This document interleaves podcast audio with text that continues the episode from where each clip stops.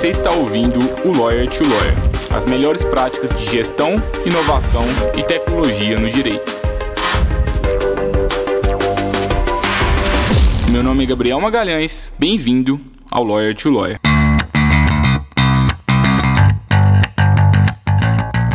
Esse podcast é oferecido pela Free Law, a forma mais segura para que o seu escritório de advocacia contrate advogados online e sob demanda. E eu sei que talvez você nunca pensou nessa possibilidade, mas agora você pode realizar parcerias com advogados especializados em qualquer área do direito, de acordo com a sua necessidade. É só entrar no site www.freelaw.work e enviar a descrição do serviço que precisa ser executado, as orientações, o prazo, e aí só aguardar a mágica acontecer e você visualizar as propostas dos profissionais. Faça parte agora da nossa comunidade e aumente o portfólio de serviços jurídicos que o seu escritório oferece aos seus clientes. Olá, advogado, olá, advogada, seja bem-vindo, seja bem-vinda a mais um Lawyer to Lawyer da Free Law. Eu sou o Gabriel Magalhães e é um prazer estar aqui com vocês novamente. Hoje vamos começar o episódio 58, Marketing no LinkedIn para advogados, com Leandro Ramos. O que é o marketing no LinkedIn para advogados? Como que você pode desenvolver uma estratégia profissional de marketing jurídico para fortalecer a sua imagem como advogado ou advogada? Como que você pode fazer para combinar a estratégia do seu perfil pessoal com a estratégia do seu escritório de advocacia? E o que, que você não deve fazer no LinkedIn como que você pode otimizar o seu perfil e melhorar o engajamento nessa rede? O Leandro Ramos ele é cofundador da agência Javali, é uma empresa especialista em marketing jurídico e ele é administrador de empresas formado pela USP e antes de fundar a Javali ele já trabalhou em empresas como a Natura, Itaú Unibanco, também já foi fundador de uma startup. O Leandro trabalha com marketing jurídico há oito anos e ajuda escritórios de advocacia e advogados a fortalecerem suas marcas. Seja bem-vindo, Leandro. É um prazer estar te recebendo aqui hoje. Olá, Gabriel. Olá, ouvintes. É, o prazer é meu estar aqui no Lower to. Eu sou um, é, um ouvinte assíduo do podcast. Parabéns pelo, pelo projeto e pela Freelaw. É um prazer imenso estar aqui e poder compartilhar um pouco de conhecimento. Muito obrigado, Leandro. E você não é do direito, você não é advogado. Na verdade, você já é um pouco do direito, né? Porque já trabalha há mais tempo, mas não é advogado. Como que você foi parar no direito e como que você decidiu, né, assim, poxa, vou trabalhar só com marketing jurídico? Como que foi essa, essa estratégia aí da Javali? Legal, Gabriel, essa é uma pergunta que tem uma resposta um pouco longa, mas vou buscar encurtá-la, né? Eu sou administrador de empresas, como você bem falou, né? E quando eu me formei, eu fui trabalhar em grandes empresas, né? Já faz um tempinho que eu estou formado e naquela época, quando a gente se formava, a gente tinha um sonho de trabalhar em grandes empresas e eu acabei seguindo esse sonho. E aí ocorreu que depois de estar é, é, trabalhando em, em, empresas grandes, é, em grandes estruturas, eu percebi que era é, eu tinha muito mais o perfil empreendedor, e aí comecei a empreender e, é, dentro do, do, do, do Itaú e, e, montei uma startup, toquei essa startup em paralelo com, com a minha experiência lá no, no, banco, e aí chegou um momento que eu fui tocar o Indique, que era um marketplace de profissionais de serviços, né? Inclusive tinha muitos advogados lá que divulgavam seus serviços. O Indique chegou a ter um milhão, quase um milhão de profissionais cadastrados, e ocorre que o pessoal entrava no Indique, criava seu perfil lá, e, e, e, queriam mais do que só simplesmente ter um lugar para divulgar seu serviço, ser avaliado. Eles queriam ter um site, queriam fazer redes sociais. E aí nasce a Javali em 2012, justamente para atender essa demanda. Demanda de muitos advogados, inclusive, né? Que, que tinham seu perfil lá, mas precisavam de um site, precisavam de um cartão de visita. E a gente tinha uma expertise grande em marketing, sobretudo marketing digital lá no Indique. E aí nasce a Javali em 2012, né, como uma agência digital. É, a gente, no início, já começamos a trabalhar com escritórios de advocacia, com advogados, mas também atendíamos outros profissionais. Né? No início eram muitos profissionais de serviço, então a gente atendia arquitetos, atendia médicos. E a agência foi se desenvolvendo, no fim a startup acabou, o projeto acabou sendo engavetado, e a gente ficou com, com a Javali. E a Javali, ao longo da década, ela foi atendendo advogados, mas também atendia outros segmentos, como eu bem mencionei, Inclusive, chegamos a, a fazer aplicativos, fomos atendendo indústria farmacêutica. E aí, por volta de 2015, 2016, a gente começou a observar que o marketing uh, jurídico ele começou a ficar um pouco mais sofisticado. Porque no início da década, quando a gente começou a Javali, o marketing jurídico basicamente era você ter um site, era você assessorar o advogado é, para ele dar entrevistas, era o advogado fazer um belo cartão de visitas, ter uma plaquinha na porta do escritório. E ao longo dessa década, o, o marketing jurídico começou a usar mais estratégias de conteúdo, começou a, a fazer embalde marketing e, e, começou a sofisticar. E aí na, na Javali a gente começou a observar que tinha uma oportunidade interessante de, de atuar nesse mercado. E aí, de 2017 para 2018, a gente tomou uma decisão é, muito importante, que foi a gente simplesmente só atender o segmento jurídico. Então hoje a Javali ajuda escritórios de pequeno a grande porte a, a montar uma estratégia para fortalecer sua marca, é, seja a marca jurídica, seja a marca dos advogados, afinal a advocacia também é, precisa uh, ter, ter a marca do advogado bem consolidada também. Então a gente monta estratégias e implementa essa estratégia junto com os escritórios. Então, de uma maneira breve, foi esse o caminho que eu fui seguindo aí na minha carreira e chegando dentro do, do marketing jurídico. Legal, Leandro. E falando especificamente sobre LinkedIn, assim, antes da gente entrar no, no marketing para o LinkedIn especificamente, quais são os principais erros assim que você vê advogados, escritórios de advocacia cometendo aí nessa rede, que é uma das mais importantes, principalmente para quem trabalha ali é, com empresas, né, que buscam é, escritório de advocacia que tem é, que se relacionar aí com diretores jurídicos, com departamentos jurídicos, né? Olha, Gabriel, essa é uma boa pergunta. É, eu acho que existem alguns errinhos né, que o pessoal comete, não só advogados, né? Mas o, o primeiro erro né, é, que eu acredito que, que se pode cometer no LinkedIn é ignorá-lo. É achar que o LinkedIn é, não é necessário, né? principalmente profissionais que já têm uma reputação bastante consolidada no mercado, que sai bastante na mídia, e, profissionais que já estão aí na estrada há 30, 50 anos, é, muitas vezes é, esses profissionais acreditam que, bom, eu já tenho um, um, nome consolidado, eu não preciso estar no LinkedIn. Né? Assim como jovens também, muitas vezes, ocorre de não ter um perfil atualizado. Então, esse é um, eu acho que é um erro.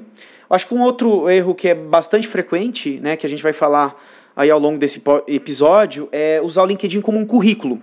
O LinkedIn não é um currículo, né? O currículo, ele, ele diz quem que você foi, né? Esse é o papel de um currículo, é mostrar seu histórico profissional e mostrar o seu passado o LinkedIn mostra quem você é, ou seja, ele mostra todo o seu histórico passado que um currículo faz, mas também permite você dizer quem que você é nesse momento. Então, esse é um erro também bastante frequente dos advogados, é usar o LinkedIn como currículo. Eu acho que um outro erro é, é, é você ter um perfil lá e, e não criar conexões. Né? O LinkedIn é uma rede de conexões. A gente vai aprofundar essa temática aqui hoje, mas se eu tenho um LinkedIn e eu não conecto com as pessoas, eu, eu tenho vergonha de adicionar alguém, um potencial cliente, eu acho que isso é um grande equívoco hoje. Porque o LinkedIn começou assim, você adicionava só conhecidos, mas o LinkedIn mudou ao longo da, da década, né?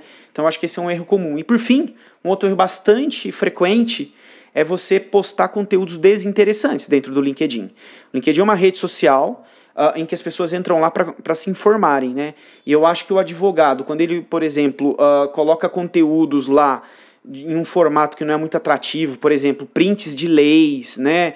Isso eu acho que não é atrativo. É, é, tem que ter contexto. Você pode falar de uma lei, mas desde que você esteja vinculado, vinculando essa lei a um negócio, a, a uma situação específica, né? Porque eu acho que não é, o LinkedIn não é um lugar para você ficar discutindo lei por lei, para querer mostrar que você conhece de lei, né? Isso é um, é, um, é um erro que eu também vejo com alguma regularidade. É, eu vejo muitas pessoas também subutilizando o LinkedIn, sabe? Tem algumas pessoas que elas até, assim, já, já saem do, do, do nível, assim, básico, né? Pelo menos já estão no nível básico, só que elas é, deixam de ir, pelo menos, para o nível intermediário, porque elas só postam questões a respeito de eventos que elas comparecem, elas só postam é, coisas que elas fazem e elas se preocupam um pouco com gerar valor para as pessoas ali, para a audiência dela que está ali acompanhando ela. É importante a gente talvez ter uma mescla na minha visão, mas eu vejo poucos advogados realmente preocupados com a produção de conteúdo, muitos advogados preocupados em marcar presença, assim, talvez isso, não sei, na minha visão pelo menos, é, talvez não seja a melhor estratégia. Mas entrando nos fundamentos aí do marketing no LinkedIn, o que, que envolve o marketing no LinkedIn para você? Olha, Gabriel, essa é uma pergunta que ela tem algumas vertentes de resposta, né? Eu acho que o marketing no LinkedIn, primeiramente, pressupõe você entender como é que funciona o LinkedIn, né? O LinkedIn, dentro da dimensão pessoal, né? Porque aqui a gente, quando fala do, do LinkedIn para advogados, você tem o perfil do advogado, né? Que é o perfil pessoal, e se tem a company page, que é, é uma página para o escritório, né? E aqui a gente vai falar das duas coisas, mas principalmente do perfil pessoal, né? E, e no caso do perfil pessoal, é, é importante, primeiramente, você ter um detalhamento né, de como você preenche o perfil corretamente para ele não ser um currículo. Então, acho que esse, esse é um pilar.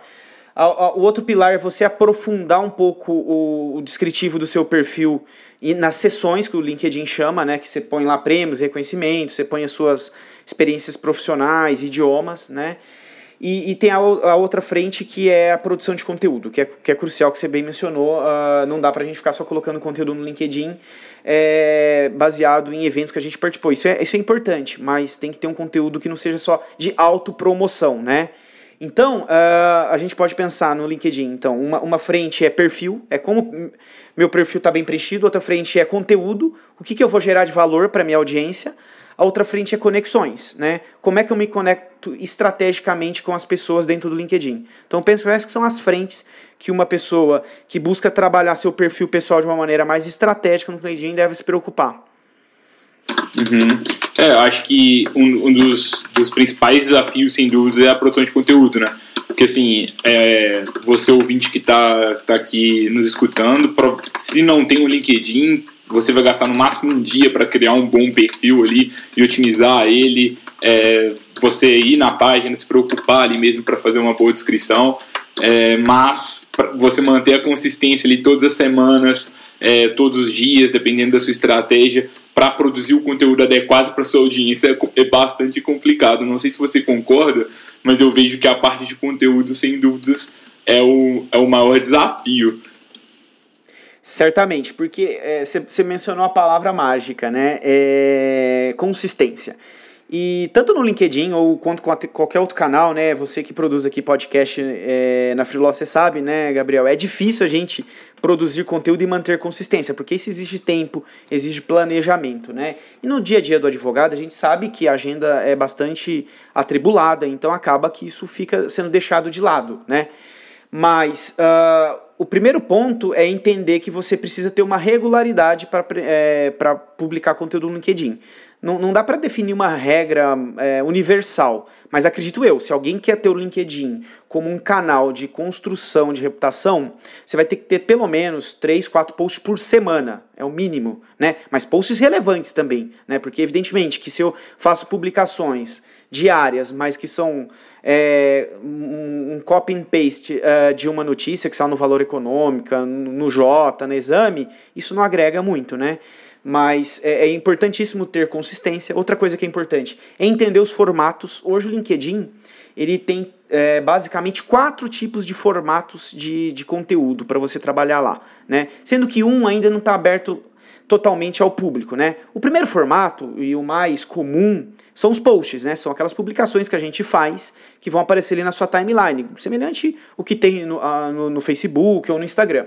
O outro formato é o formato de artigos, né? Em que você consegue colocar textos mais longos, você consegue trabalhar recursos visuais, você pode pôr gráficos, enfim, anexar documentos lá. O terceiro formato é um formato novo, que, que foi lançado aqui no Brasil há cerca de um mês e meio, é, que são os stories, né? Os stories são bastante conhecidos, uh, já já, já tá bastante difundido no Instagram, no, no Facebook, começou lá no Snapchat, né? O Stories agora tem no LinkedIn aqui do Brasil. O LinkedIn testa o Stories apenas no Brasil, né? E esse é um formato também que é possível trabalhar. E por fim, tem o formato das lives, né? É possível fazer live dentro do LinkedIn, Porém, vocês já devem ter observado que não, não é todo mundo que consegue fazer live. Na verdade, a grande maioria dos usuários aqui no Brasil não consegue realizar uma live dentro do LinkedIn. Né? O LinkedIn é, lançou essa funcionalidade primeiro para os influencers da, da plataforma, né? para testarem a, a ferramenta no passado. Depois ele foi ampliando um pouco para os usuários comuns, né? E, e, o plano deles era para ter aberto essa, essa funcionalidade para todos os, os usuários, isso ano passado. Mas até agora, já estamos aí no meio de 2020 e, e as lives ainda não estão abertas para todo o público. Então esse seria o quarto formato. Mas notem que existem três formatos que o advogado, a advogada podem usar para fazer conteúdo. Né? E é importante entender quando que eu faço um artigo, quando eu faço um post, quando eu faço um stories, porque são dinâmicas diferentes. E eu acho que entender os formatos e entender qual que é a minha estratégia de conteúdo ajuda você também a criar uma disciplina. Uhum. Ok? Uhum. E como que você cria uma estratégia mesmo de conteúdo, assim, um calendário? O que, que você indica para o advogado? Assim, eu não tenho tempo para fazer nada, eu tenho várias coisas para fazer. Agora na pandemia eu não, não tenho que me deslocar ali para ir para ir para o fórum, não tenho que ir em audiência presencialmente, mas eu tenho tanto de petição para fazer. Como que eu vou conseguir tempo para alimentar essa rede social e como que eu combino a minha estratégia com estratégia do meu escritório de, de eh, com o escritório de advocacia, com a página do meu escritório, como que eu levo essa pessoa do meu perfil para que ela se torne de fato um, um potencial cliente, assim. Perfeito, Gabriel. É, o primeiro ponto é toda estratégia de conteúdo, mesmo sendo no perfil pessoal, ela tem que estar alinhada à, à estratégia de conteúdo do escritório e mais, a estratégia de negócio do escritório. Então é preciso ter um entendimento qual que é o objetivo de negócio ou os objetivos de negócio do meu escritório, né? Por exemplo, eu quero crescer em quais áreas do direito, quais serviços eu quero oferecer. Esse entendimento ele tem que estar claro, porque uh, muitas vezes, né, a, gente na Javali trabalha muito com escritórios de advocacia empresarial, alguns escritórios são full service, né, então oferecem 30 áreas do direito, outros oferecem 15. Mesmo escritório que ofereça 5 áreas, né, Uh, muitas vezes o escritório ele é composto por vários advogados, vários sócios, né? E aí a estratégia de um escritório, por exemplo, que, que, que, que oferece 10 áreas de direito, o escritório vai falar de 10 áreas. Mas o advogado, ele trabalha com duas, três. Então, o primeiro ponto é, o advogado ele tem que se mostrar especialista nas áreas que ele atua. Não adianta ele querer falar de tudo. O, o escritório pode falar de tudo, desde que o escritório tenha uma, um, um time de advogados multidisciplinar, né? Porque um advogado, um profissional que se diz que é especialista de tudo, ele no fim não é especialista de nada, né? Então, é, o primeiro ponto é, o advogado tem que falar da especialidade dele, ok?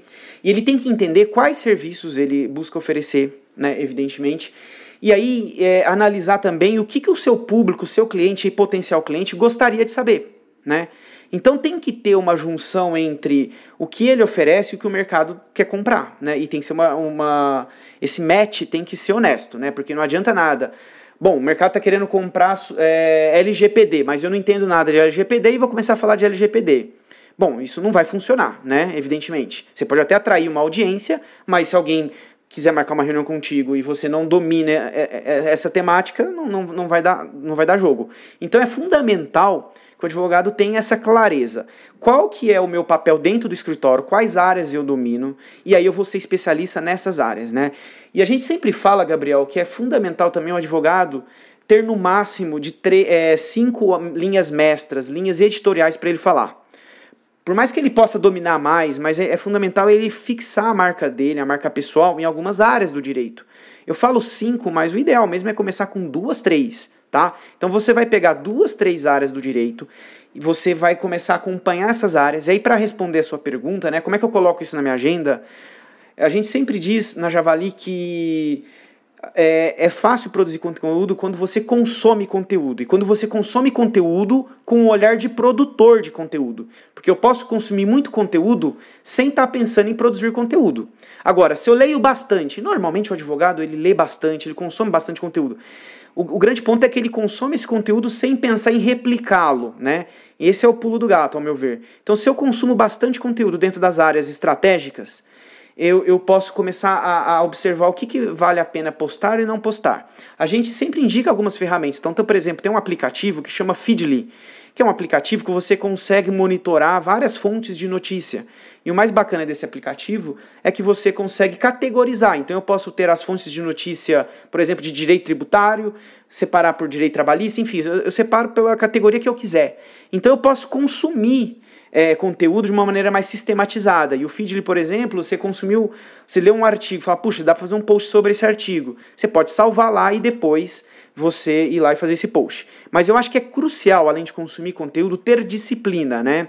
Então, a gente sugere que o advogado é, tire uma a, a, três vezes por semana um momento para fazer esses posts aí, por exemplo, de LinkedIn. E quando a gente fala para um advogado produzir um post, ele pensa que tem que gastar duas horas para fazer um post. Ele, ele, muitas vezes vem com aquela ideia de que ele vai estar tá fazendo um artigo, sabe? Um artigo que ele vai mandar para o Jota, para o valor econômico. Não! Um post é, é um conteúdo resumido, até porque no, no LinkedIn você tem 1.300 caracteres para você fazer um post. Você não consegue fazer um post com mais do que 1.300 caracteres. Então observe que o post é algo rápido, né? Então você tem que é, fazer algo objetivo, né? E, e, como é que faz esse post rápido? Você pode ler uma notícia, ao invés de simplesmente copiar e colar o link daquela notícia, que é o que a maioria dos advogados faz, você pode simplesmente pegar aquela notícia e comentar ela. Quando você comenta, você traz seu ponto de vista. E o que as pessoas mais querem no LinkedIn é justamente ter pontos de vistas. Né? Então é, é, é, é crucial que o advogado consuma o conteúdo e elabore algo em cima daquele conteúdo, entende? Uhum. Legal, legal, Leandro. E uma coisa que um erro acho comum assim que eu vejo que os que os escritórios e advogados cometem é às vezes escrever muito ali no juridiquês e escrever às vezes sem entender para quem que a gente está escrevendo, sem entender qual é o objetivo que a gente quer atingir aquilo a partir daquela estratégia, né? Então, é, eu concordo bastante com o que você diz, né? Que a gente tem que ter ser especialista em algo, senão a gente não é especialista em nada. Mas só somando o que você disse, às vezes, além de ser especialista em uma área do direito específica, é legal a gente se especializar em um tipo de cliente específico. Que aí você fica ainda mais nichado e essa estratégia fica ainda mais efetiva. Então, se eu quero ser especialista em, em direito do trabalho para empresas de determinado segmento, aí você otimiza o seu perfil para isso, você busca conexões que, que são relacionadas a esse segmento e você produz conteúdos para esse segmento dentro da sua área de especialidade. Aí você fica cada vez mais assertivo. E além disso, eu acho que um outro erro assim que eu vejo que acontece é que as pessoas elas utilizam o LinkedIn sem combinar ele com toda a sua, sua, sua estratégia do escritório ali para aquisição de clientes. É, é difícil que só um post ou outro post ali, ainda que você seja muito consistente, leve um resultado bacana para o seu escritório se toda a estratégia não está alinhada. É, aqui na Freeló mesmo, a gente gosta muito de usar o LinkedIn combinado com as coisas que a gente produz no blog, com o podcast, é, com o YouTube, eventualmente, para que, se a pessoa gosta daquilo, ela tem um próximo passo que ela pode percorrer para que, ela, que ela busque mais, sabe? Não sei se você concorda, Leandro, com isso que eu trouxe. Concordo plenamente, é, Gabriel, porque eu observo que a grande dificuldade do advogado, da advogada, é, é entender duas coisas: o que é, eu vou trabalhar e para quem eu vou trabalhar, né? Então, é, muitas vezes o advogado, o profissional, ele tem uma formação ampla e ele até consegue atender várias áreas, mas como eu falei, em estratégia de marketing você tem que começar é, por partes, depois você vai formando todo, né? Então é fundamental entender o que, que serviço que eu vou é, construir reputação, em qual área do direito eu vou me especializar, né? E para quem? Porque você deu um exemplo interessante. Bom, eu sou advogado trabalhista, ok. O que eu faço eu já sei, mas para quem? Eu posso ser advogado trabalhista defendendo empresas, de, defendendo trabalhadores. Eu posso defender empresas do, da indústria, defender empresas de serviço, de companhias aéreas. Note que é muito amplo e as pessoas cada vez mais, as empresas, elas querem contratar especialistas. E o LinkedIn, como uma rede social em que as pessoas lá entram lá hoje para se informar e não só para procurar emprego, elas querem especialistas. Então, se eu sou um advogado que falo assuntos genéricos e falo mais do mesmo, eu não gero diferencial. E aí, no fim, eu posso estar investindo um tempo lá que no, no final das contas não vai trazer o retorno esperado. Uhum. Não, concordo, concordo bastante, Leandro. E uma outra questão que, que eu acho que pode ser legal também de compartilhar é, alguns hacks que podem ajudar os advogados, escritórios a aumentar o engajamento. É, e aqui mesmo na Freelaw, muitas vezes, vários advogados já, já me perguntaram isso.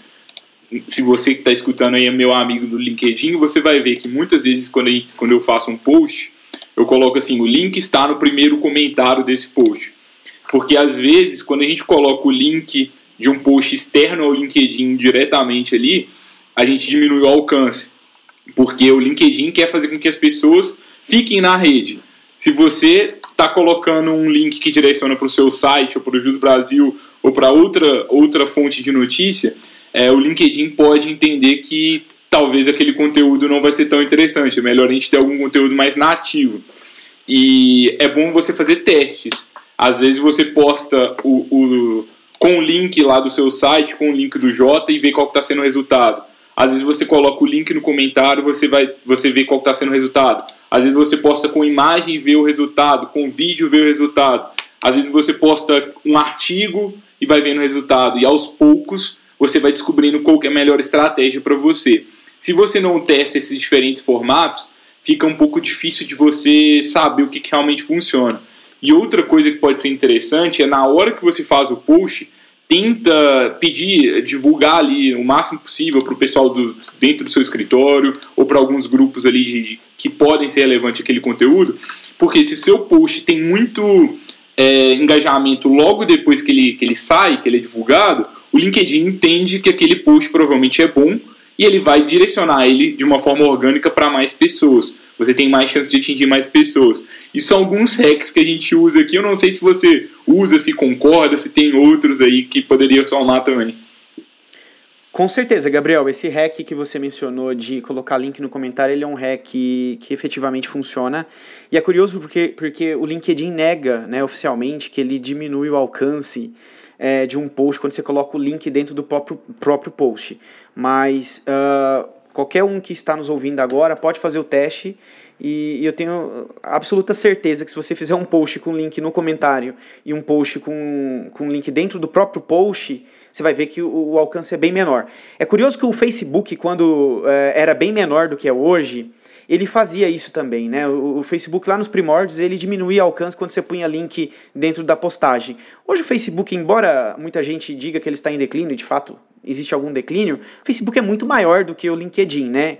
E o Facebook hoje não se preocupa tanto com isso. Agora, o LinkedIn se preocupa. Então, esse é um hack interessante. Você que nos ouve, é, se você vai fazer, é, ler um artigo interessante do valor econômico, por exemplo, você quer fazer é, uma menção a esse artigo. A minha sugestão é, vai faz um resumo desse artigo, é, dê as suas palavras desse artigo. E se você quiser mencionar o link, você escreve lá dentro do próprio post, link no primeiro comentário. Publica o post e aí depois você cola o link encurtado lá no comentário. Esse é um hack. Um outro hack que a gente sugere o pessoal seguir, Gabriel, é, é, dentro do próprio post, vocês podem observar, quando você faz um post, se você é, consome ali cerca de 90, 100 caracteres, o LinkedIn ele esconde o restante do post, né? E então, muitas vezes o pessoal escreve um texto longo, aí o texto ele, ele, ele fica oculto, né? Aí tem um botãozinho lá, visualizar mais. É, e aí fica aquele texto escondido ali, né? Isso não tem como evitar, porque o LinkedIn ele só mostra aquele comecinho. Então a sugestão é, aquele comecinho faça como uma, uma manchete de jornal, entende? Afinal, a pessoa só vai ver aquilo ali é, que está exib sendo exibido, aqueles primeiros caracteres. Então faça uh, uh, aqueles caracteres que vão ser encurtados é, ser uma manchete atrativa, porque aí a pessoa, ela lê aquilo como uma manchete atrativa, ela vai ficar curiosa, ela vai clicar no visualizar mais. Na hora que ela clica no visualizar mais, o LinkedIn já entende como uma interação. Aí ela lê o texto na íntegra e o LinkedIn entendendo isso como uma interação, o que, que ele faz? Ele começa a exibir seu post para mais pessoas. Entende? E aí, como é que você sabe se o, texto vai ser encurtado ou não? Se você estiver fazendo o post pelo celular, são as quatro primeiras linhas, tá? Se você estiver fazendo pelo computador, normalmente são as duas primeiras linhas ali. Passou de duas linhas no computador ou de quatro no celular, saiba que o seu texto vai ser encurtado. Então, tente matar a frase ali, fazer uma, uma, uma chamada atrativa, e aí você desenrola o restante do texto abaixo, nos parágrafos abaixo, é, que vai facilitar. Nessa linha também de, de, de, de hack de post, sugiro fazer parágrafos curtos, tá? Aquele textão lá, vamos supor que eu vou fazer um post de 1.200 caracteres. Textão sem respiro, sem espaçamento, as pessoas não leem. 61% da audiência do LinkedIn aqui no Brasil é mobile, ou seja, as pessoas acessam majoritariamente o LinkedIn pelo celular. Então, o, o texto tem que ter espaçamento, tem que ter respiro, parágrafo curto, porque isso facilita bastante a leitura. E você também comentou sobre vídeos, Gabriel. A, a gente acompanha alguns estudos sobre performance no LinkedIn e estudos não só aqui do Brasil, mas fora do Brasil revelam que você fazer post colocando link, é, vídeo dentro do LinkedIn, vídeo que, é para fora do LinkedIn, o, o, o, alcance cai absurdamente. Se você embedar o vídeo, ou seja, você subir o vídeo, ele tem um desempenho melhor, ok? O desempenho do vídeo dentro do LinkedIn, que você sobe o vídeo lá dentro, ele é melhor do que você linkar para um link externo. Ainda assim, mesmo vídeo embedado, ou seja, que você subiu dentro da plataforma, tende a ter desempenho inferior. Não sei porquê, mas provavelmente o LinkedIn não quer muito vídeo dentro da plataforma. Pode ser uma estratégia de armazenamento de arquivo, afinal, vídeo pesa, não, não, não sabemos porquê. Mas vídeo não tem o mesmo desempenho que tem, por exemplo, dentro do Facebook ou do Instagram. Não estou falando que vocês não, deve, não devam publicar vídeos, mas normalmente tem desempenho inferior. E dá para fazer posts é, com imagens sem imagens, isso a gente não nota tanta diferença. O que difere mesmo é você fazer posts que são atrativos. E o que a gente nota também no perfil pessoal, é, se eu fizer um post é, no, no, perfil do Leandro com um logo da Javali, da, da, minha empresa, por exemplo, tende a ter desempenho pior. Isso aí eu não acho que é algoritmo que está afetando, mas é normalmente as pessoas. Então, se você vai fazer um post é, do seu escritório, você não precisa colocar o logo do seu escritório no seu post. Certamente na company page do escritório, o post é, é fundamental que ele tenha a logomarca do escritório. Mas no seu perfil pessoal, não, não é necessário. A gente nota até que, inclusive, cai o desempenho quando a gente começa a usar muita logo de marca é, nos posts.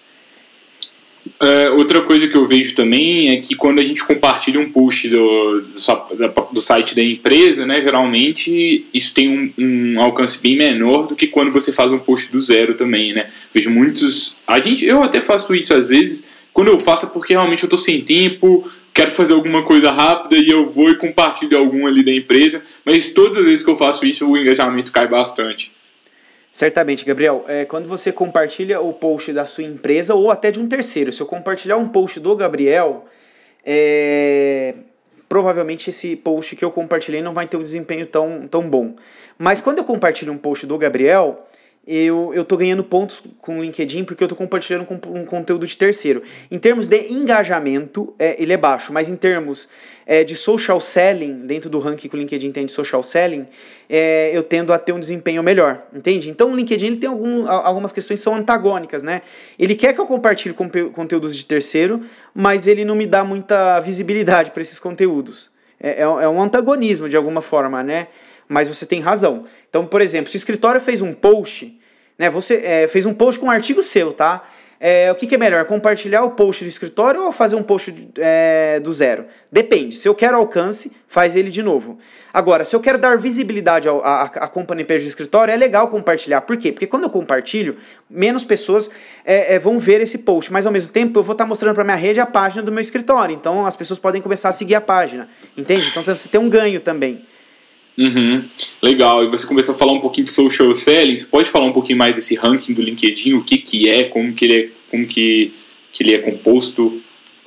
Bom, o Social Selling Index é um, é um índice que o LinkedIn tem, é, que ele avalia né, a performance da, do usuário frente à própria plataforma. Então, é um índice que o próprio LinkedIn é, é, é desenvolveu né, para você saber o seu é, index do, do LinkedIn, seu score, né? Basta você entrar no Google, acho que é até mais fácil o caminho. Digita no Google LinkedIn é SSI, ok? Então, se digitar no Google LinkedIn SSI, você vai ganhar uma URL, vai aparecer a URL, você vai clicar nessa URL e aí você vai é, ter o resultado do seu, do seu index, né? E essa nota vai de 0 a 100, sendo que é, se você tem uma nota até 60, o seu perfil ainda não está legal, pode ser um pouco melhorado, né?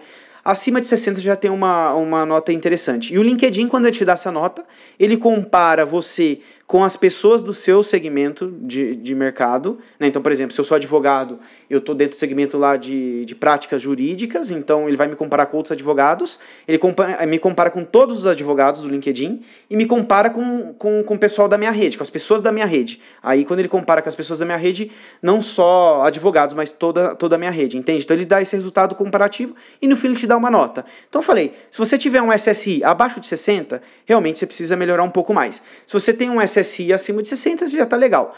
Normalmente eu, eu, eu, desconheço pessoas que têm um, um SSI acima de 90, tá? Nunca é possível você ficar 100%. Ele é um índice que ele é um parâmetro, tá, Gabriel? Mas eu, eu já observei algumas inconsistências nesse índice.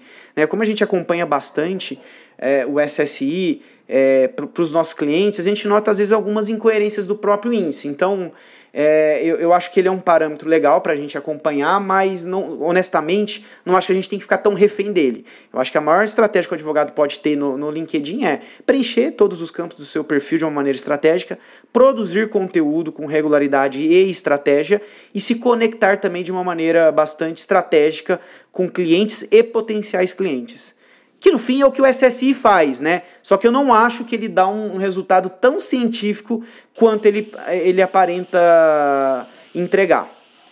Legal, legal. Eu acabei de abrir aqui, inclusive, para ver o meu aqui, porque eu fiquei curioso. É, e eu achei, o que eu achei interessante, né, que ele já vai te dando alguns insights. Ele tem aqui quatro gráficos, né? Isso. Um que fala sobre a sua branding pessoal, é, e ele te dá uma nota de, 20, de 0 a 25 é, também sobre as suas conexões, para saber se a gente está encontrando as pessoas certas, é, pelas, pela forma que a gente se relaciona com as pessoas e pelo engajamento no LinkedIn. E aí ele vai te dando uma nota. Às vezes você tem algum insight. O meu aqui mesmo, no momento, estou com a nota 77. E eu estou vendo aqui que eu preciso de engajar mais. Meu engajamento não está tão bom. Estou com a nota 15. E também, talvez eu não estou me relacionando com as pessoas corretas. Está com a nota 16. Agora, esse build relationships eu tô com nota boa. Talvez já tirei alguma coisa daqui, mas ao mesmo tempo, igual o Leandro disse, talvez se a gente ficar preso do que, fica querendo aumentar dos 77 para 80, para 90, talvez a gente entre numa uma corrida aí que vai mais favorecer o LinkedIn do que a você propriamente dito, né? Certamente. E uma coisa que eu sugiro, né, vocês que estão nos ouvindo, é. Acabou esse episódio aqui, vai lá e, e, e calcula o seu SSI. Começa a atualizar seu LinkedIn, fazer tudo que a gente está comentando aqui. E depois de um mês, olha o seu SSI, certamente ele vai subir, né? Mas eu acho que ficar, nossa, igual uma balança que você quer perder peso e você fica controlando, tudo bem que aqui você quer aumentar, né? Mas eu acho que é loucura, porque tem algumas incoerências, né? Como a gente acompanha bastante, como eu falei, eu já vi situações que, que uma pessoa não estava bem em conexões, ela estava muito mal e ela estava com 25, que é a nota máxima, sabe? E de repente, aí ela focou nisso e aí caiu. É, tem alguma evidentemente que a ferramenta funciona, mas ela é um. Eu não acho que ela é tão confiável, honestamente falando. Legal, legal. E assim, Leandro, como que você acha que o LinkedIn se correlaciona com, a, com o restante da estratégia de marketing jurídico? Assim, contextualizando a minha pergunta. É, como eu disse ali anteriormente, eu acho que um grande erro que os advogados cometem é: eu não estruturei uma estratégia e começo fazendo, de algum, fa fazendo alguma coisa de alguma ponta. Pode ser no LinkedIn, pode ser no Instagram, pode ser produzindo um artigo ali para o Jus Brasil ou no próprio Pulse ali do LinkedIn. E eu escrevo um conteúdo aqui, escrevo outro ali, mas eu não criei uma estratégia inteira. Minha dúvida é, como que um escritório de advocacia, ele realmente cria uma estratégia sólida que ela vai, vai fazer com que o LinkedIn seja um meio para atingir esse objetivo? Como que a gente sai, assim, é, de, de ter apenas uma série de posts sem nenhum objetivo. Perfeito, Gabriel. É, eu acredito que o primeiro ponto, né, é o advogado e o escritório eles precisam ter uma estratégia clara, né, uma estratégia que vai muito além de LinkedIn. É, se eu não sei para onde eu vou, né, tem aquela velha frase, né, qualquer caminho serve, né. Então é, é, é preciso ter clareza qual é a estratégia de negócio do escritório, né, esse é o primeiro ponto. Depois qual é o meu papel dentro dessa estratégia do escritório. Afinal, se eu sou um sócio, né, e eu respondo por uma, duas áreas, três do escritório, eu tenho o meu papel dentro de uma estratégia maior. E aí o, o LinkedIn ele vai funcionar, o LinkedIn pessoal, para fortalecer justamente a marca pessoal do, de cada um dos advogados. E a gente na Javali acredita que o marketing jurídico ele é composto por dois pilares. Tem a marca institucional do escritório, que precisa ser trabalhada, e a marca individual dos advogados. Porque a advocacia é pessoal. Mesmo um escritório que tem mil advogados, ele tem certamente uma marca institucional forte. A marca do escritório, ela provavelmente é conhecida, se eu tenho mil advogados. Mas, individualmente, cada um dos advogados também precisa ter uma estratégia de marketing, né? E essa estratégia de marketing ela tem que ter coerência com a estratégia do, do escritório. E aí onde entra o LinkedIn? O, o perfil pessoal é para fortalecer a minha marca, mas evidentemente que eu tenho que comunicar dentro da, das mesmas diretrizes do escritório. Porque se, se o escritório tem um. É, tem uma estratégia e eu tenho uma outra, isso é bem comum a gente observar, a gente começa a ver uma dissonância, né? Então é muito comum, por exemplo, um advogado ele ser é, professor também, e aí ele usa o LinkedIn só para mostrar o lado acadêmico dele. Não existe problema algum ele, ele apresentar o lado acadêmico dele. Certamente isso fortalece a marca dele até do escritório. Mas se ele ficar muito preso ao mundo acadêmico, pode-se passar a, a, falsa impressão de que ele é simplesmente um acadêmico, que ele não tem atuação é, empresarial, prática no dia a dia, né? Então é, é, é importante ter essa essa consonância aí, né, das estratégias, e, e, acredito que individualmente a gente é responsável pelo nosso perfil. É algo também que eu noto bastante. O, o advogado ele quer terceirizar muitas vezes isso para alguém dentro do escritório. Eu acho que você pode terceirizar uma ou outra tarefa, mas o perfil pessoal, como o próprio nome diz, ele é pessoal. Então, se eu fiz uma reunião com alguém, é, essa pessoa eventualmente vai me adicionar no LinkedIn, né? Ela pode me adicionar e me mandar uma mensagem. Então, se eu terceirizei alguém atualizar meu perfil, essa pessoa pode aceitar essa conexão, mas não responder adequadamente, entende? Sem contar que se eu não uso o LinkedIn de uma maneira ativa, né, se eu terceirizo isso para alguém, é, eu vou deixar de observar várias oportunidades que estão lá na minha timeline. Porque se eu definir que eu quero trabalhar dentro de um segmento da área jurídica e dentro de um, de um segmento de mercado, e eu começo a me conectar com essas pessoas, certamente essas pessoas vão estar fazendo posts no dia a dia com várias é, ideias de negócio, com várias possibilidades. Se eu sou uma pessoa que entro lá todo dia, eu começo a observar isso, entende? Então é, é fundamental o advogado estar tá conectado e mais usando a ferramenta para justamente observar as oportunidades. Entendi. E se o escritório não tem estratégia nenhuma, se eu trabalho no escritório não tem estratégia é, você acha que eu devo começar pelo LinkedIn mesmo? Ou, ou talvez eu estou pulando alguma etapa? Depende, né, Gabriel? Eu acho que se, o escritório não tem nenhuma estratégia e tem como eu influenciar na estratégia desse escritório, ou seja, o escritório não tem estratégia, mas eu consigo é, ajudar o escritório a ter estratégia, eu acho que é fundamental é, você primeiro começar pelo escritório. Mas eventualmente eu posso estar dentro de um escritório é, que infelizmente eu não consigo opinar sobre a estratégia do escritório. É, posso ser um advogado que, não, que eu não seja sócio, né, e os sócios não, não, não dão essa liberdade, e eles não estão afim de definir uma estratégia. Eu acho que aí, nesse caso, o advogado pode definir uma estratégia para ele, né, que fortaleça o trabalho dele nesse escritório e, e fortaleça o trabalho dele como profissional, de forma que, que ele possa ganhar mais destaque. E isso é algo que eu, eu noto com alguma frequência, tá? Muitas vezes o escritório ainda é avesso a esse canal, é, ou ainda o escritório não tem uma estratégia muito bem elaborada, mas o, o advogado ele já tem uma clareza maior do que ele quer, né? E aí ele começa a fazer esse trabalho e muitas vezes, quando ele faz isso, em algum momento o pessoal do escritório chama ele e fala, puxa, é, e não é que está funcionando? Você tem como explicar para a gente, né? É, eu, eu acredito que esse caminho é interessante quando você não tem liberdade, mas se você tiver liberdade para atuar na estratégia do escritório, eu acho que é, é, é melhor começar é, do topo para a base, né? Porque aí eu acredito que vai, você vai ter resultados mais consistentes. Perfeito, perfeito. Eu tô te bombardeando de perguntas aqui porque o episódio está muito. Gabriel tá muito legal, acho que tá bem, bem rico e eu não quero perder nenhum insight aqui, porque eu imagino que os ouvintes devem estar tá anotando bastante. Eu até recomendo que vocês voltem lá no início para anotar aqui as dicas do, é, do Leandro. Ele é uma pessoa muito, muito competente, o trabalho de avalia é muito legal. E a ideia inicial era a gente fazer um episódio de 30, 40 minutos, só que a gente tá. O nosso compromisso é com a qualidade do conteúdo. Eu tenho mais duas perguntas que eu não quero deixar de fazer. É, primeiro, Leandro, assim, aonde que eu posto um artigo? Assim, o LinkedIn ele permite que eu, que eu poste lá pelo Pulse. É melhor Perfeito. eu postar lá no Pulse ou é melhor eu é, postar no blog do, do meu escritório ou no Jus Brasil? Quais são os prós e contras disso? E a última pergunta é para a gente fazer uma conclusão aqui. Qual é o passo a passo para eu criar uma estratégia, uma estratégia do zero ali para o pessoal, ou para o escritório, ou para os dois? Maravilha. Bom, são duas perguntas importantes e difíceis de serem respondidas, mas vou tentar, Gabriel.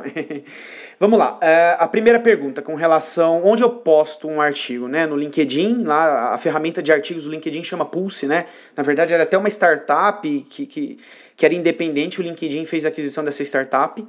É, posto no LinkedIn, no site do escritório ou num, num veículo? Depende. Mas uma coisa que eu posso é, é responder, no atual momento que a gente grava este episódio, hoje postar o, o artigo no LinkedIn como fonte primária, ou seja, postar primeiro no LinkedIn, eu não acho bom negócio. Antigamente, quando o LinkedIn comprou o Pulse, você publicava um, um, um, artigo no LinkedIn, você tinha um alcance absurdo, tá? Hoje o alcance dos artigos não são, não são elevados, independente da qualidade, independente de quantas pessoas você tem na sua rede, porque o LinkedIn simplesmente está privilegiando conteúdo no feed, ou seja, está tá privilegiando conteúdo no formato de post. Então, publicar é, primeiramente no LinkedIn não acho bom negócio. Ou você publica no site do seu escritório, ou você publica no, no Jota ou algum outro veículo. Aí vai depender do, do conteúdo, do ineditismo, entende? Se você estiver buscando é, uma, uma projeção maior para sua marca, pode ser interessante. Se você tiver a possibilidade de publicar no Jota, por exemplo, pode ser interessante lá. É, agora, se é um assunto que no Jota é mais do mesmo e você já já, já, já, escreve bastante lá, pode ser interessante publicar no seu site. Porque uma coisa importante o ouvinte é, considerar o site é o canal principal de um escritório na internet. Certamente as, as redes sociais são importantes, as pessoas entram nas redes sociais, elas não entram no seu site. Só que o seu site é um canal que você tem pleno controle dele. As redes sociais você está refém dos algoritmos. Então quando você faz um artigo, um post lá, os algoritmos vão decidir se vão mostrar isso para as pessoas ou não.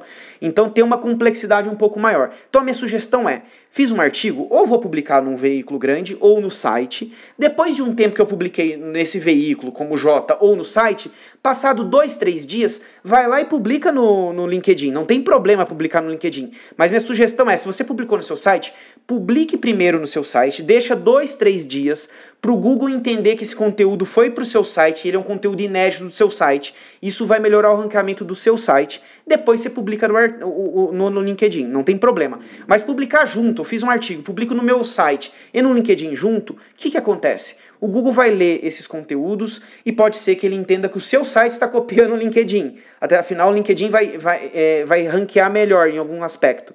Né? Então, é, é, eu acredito que eu privilegiaria o site do escritório. Mas a minha dica é: publiquei no site, dois, três dias depois, publico no LinkedIn. Tá? Sim.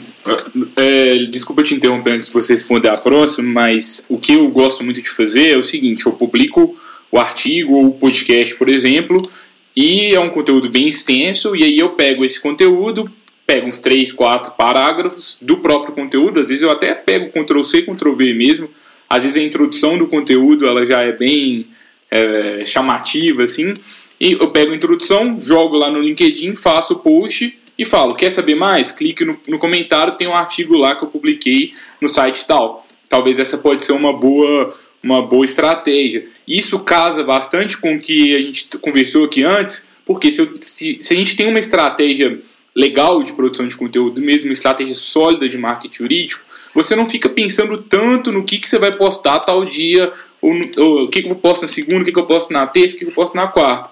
Você já tem um tanto de conteúdo que você produz no seu escritório, e aí você reproduz esse, esse conteúdo de, com uma determinada frequência. Fica até mais fácil a produção de conteúdo muitas vezes quando a gente faz dessa, quando a gente faz dessa forma.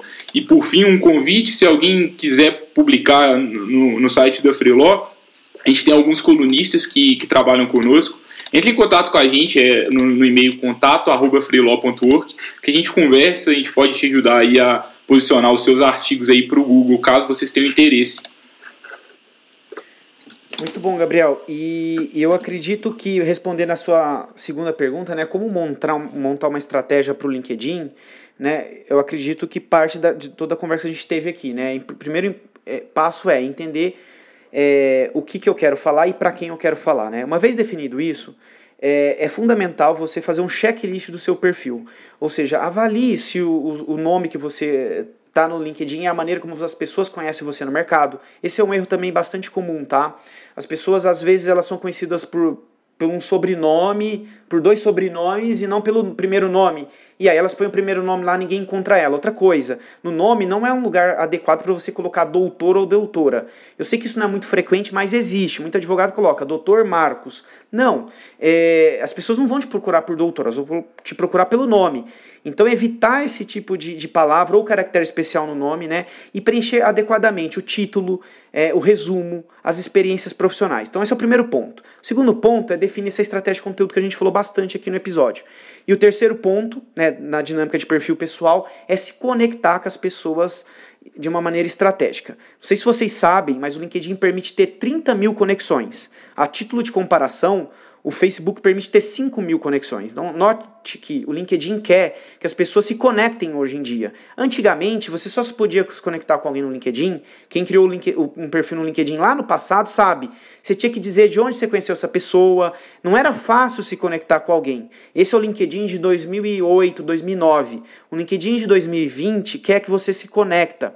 Então, não tem problema algum. Eu nunca fiz negócio com o Gabriel, mas tenho interesse em conhecê-lo, em eventualmente fazer negócio com ele eu vou lá e me conecto com ele. Se ele não aceitar, tá tudo bem. Mas a chance das pessoas aceitarem seu convite é muito alta. Então, procure é, adicionar pessoas que você gostaria de fazer negócio, pessoas que você admira, né?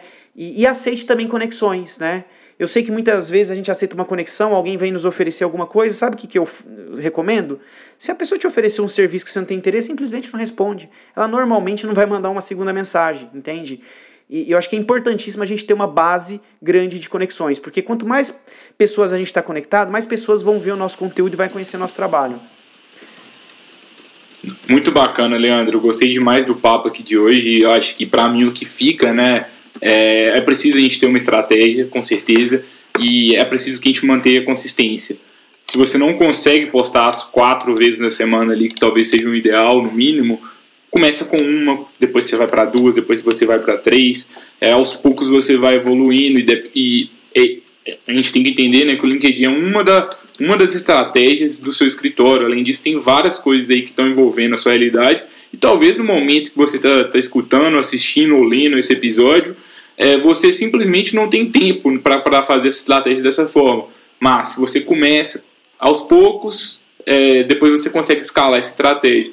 Hoje mesmo é, eu, eu posto mais ou menos uma vez por semana no LinkedIn. Não consigo postar mais no momento, porque é, estou trabalhando em outros projetos, mas em breve talvez eu possa voltar a postar com uma, uma, frequência maior. Eu acho que isso também vai muito de momento a cada pessoa, né, Leandro? Você tem algum Certamente. recado final? Quer passar seus contatos, alguma coisa? Bom, o recado que eu posso é, deixar aqui para os nossos ouvintes é que comecem a utilizar o LinkedIn. Quem não tem o LinkedIn instalado no celular, baixe o aplicativo. Isso vai facilitar bastante você começar a usar o LinkedIn no dia a dia. Seja primeiro consumindo conteúdo, né? Muitas vezes o, o, primeiro passo é você começar a usar o LinkedIn como simplesmente uma pessoa que consome conteúdo. Depois você começa a fazer posts, começa a se conectar e, e, eu acho que esse é o ponto. Não deixe de acompanhar o LinkedIn porque seus clientes estão lá, seus concorrentes estão, seus parceiros de negócio estão lá, seus futuros funcionários também estão lá, tá todo mundo lá. É, bom, é, para deixar aqui meus contatos, né, já que a gente falou de LinkedIn, né, Gabriel? Bom, eu estou no LinkedIn como Leandro H. Ramos, né? H de Henrique, né? Então, Leandro H. Ramos. E, e meu e-mail é leandro.ramos.javalidigital.com.br. Legal, muito bacana. É, gostei bastante do, do episódio de novo, foi um prazer, Leandro. Aprendi bastante com você. Eu tinha alguma experiência no LinkedIn, mas quando eu comecei a conversar com você, eu percebi que eu não sabia de nada, assim. É, é legal, né? Aquele negócio, assim. Existem três coisas na vida: o que eu sei, o que eu não sei e o que eu não sei que eu não sei. E hoje eu descobri que eu não sabia várias coisas e isso é bem bacana. Eu acho que é assim que a gente vai em frente, é assim que a gente vai aprendendo e vamos nos desenvolvendo como profissionais. Se você gostou do episódio, não esqueça de compartilhar esse conteúdo com outro colega advogado, com outro colega advogada. Às vezes, se o seu escritório não está utilizando o LinkedIn da, da maneira correta, manda esse episódio lá no grupo que pode ser um bom gatilho para que as pessoas comecem. Obrigado de novo, Leandro. A gente se vê novamente na próxima semana para mais um Lawyer to Lawyer com mais um convidado especial. Você tem mais alguma, alguma coisa que você queria falar, Leandro? Obrigado, Gabriel, mais uma vez. É um prazer estar aqui. Eu, como ouvinte do Lore to Lore, é um prazer imenso estar uh, tá fazendo parte aqui desse episódio. Muito obrigado. Obrigado, Leandro. Obrigado, pessoal. A gente se vê na próxima quarta para mais um com mais um convidado especial. Vai ser difícil a gente superar esse conteúdo, mas acreditem, a gente vai trazer mais um convidado bem legal aí para agregar bastante para vocês. Um abraço, até mais.